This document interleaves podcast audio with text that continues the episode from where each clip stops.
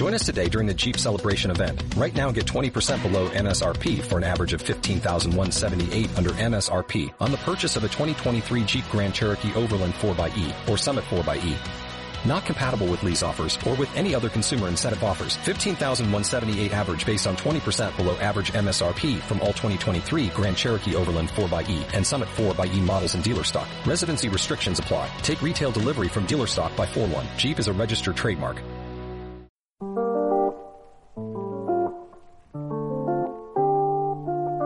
Bienvenidos a Radio Patio, tu podcast sobre publicidad, con Dori Spin, Paula Correas y María José Quituizaca. ¡Hola chicos! Esperamos que hayáis descansado mucho estos días. Nosotros venimos con las pilas puestas. Así es, en el podcast de hoy os vamos a hablar del Código de Buenas Prácticas de la Industria Farmacéutica.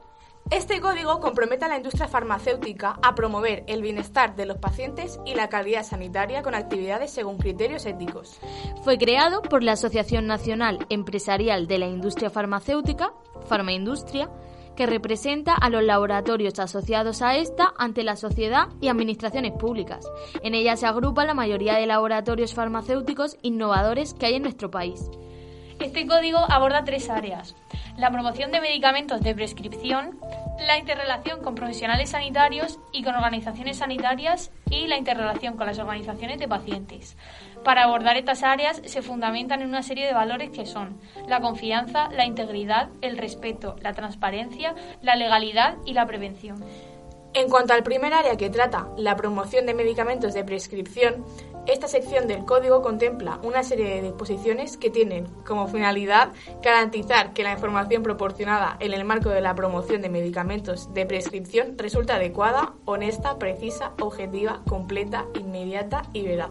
La segunda área influye de manera fundamental en la atención al paciente y en el desarrollo de la investigación.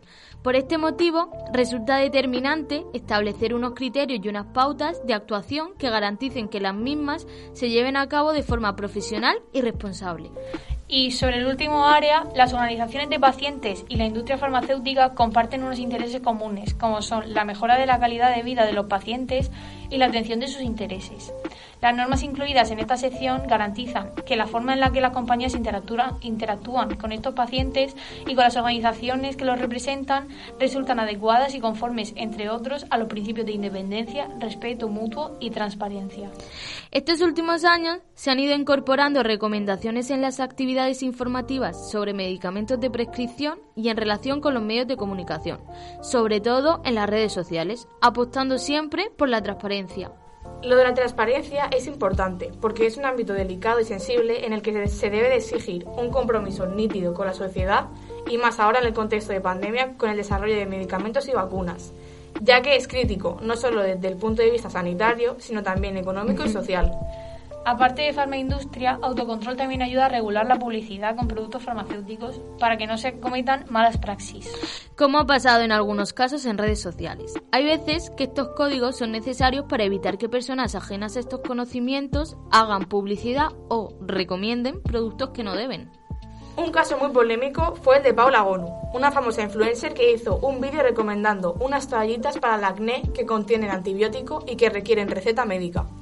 Y es que hacer promoción de estos productos sin conocimientos médicos atenta contra la salud de los consumidores, además de que es muy peligroso. La verdad es que sí, pero es que como este caso hay muchísimos más que podríamos comentar.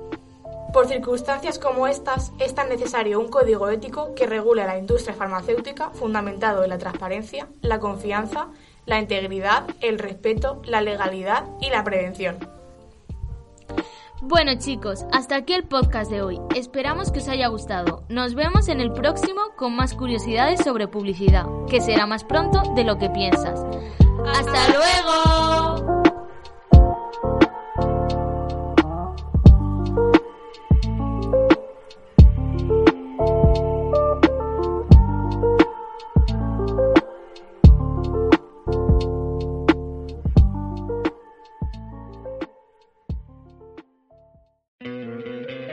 ¿No te encantaría tener 100 dólares extra en tu bolsillo? Haz que un experto bilingüe de TurboTax declare tus impuestos para el 31 de marzo y obtén 100 dólares de vuelta al instante. Porque no importa cuáles hayan sido tus logros del año pasado, TurboTax hace que cuenten. Obtén 100 dólares de vuelta y tus impuestos con 100% de precisión. Solo con Intuit TurboTax. Debes declarar para el 31 de marzo. Crédito solo aplicable al costo de la presentación federal con TurboTax Full Service. Oferta sujeta a cambios o cancelación en cualquier momento.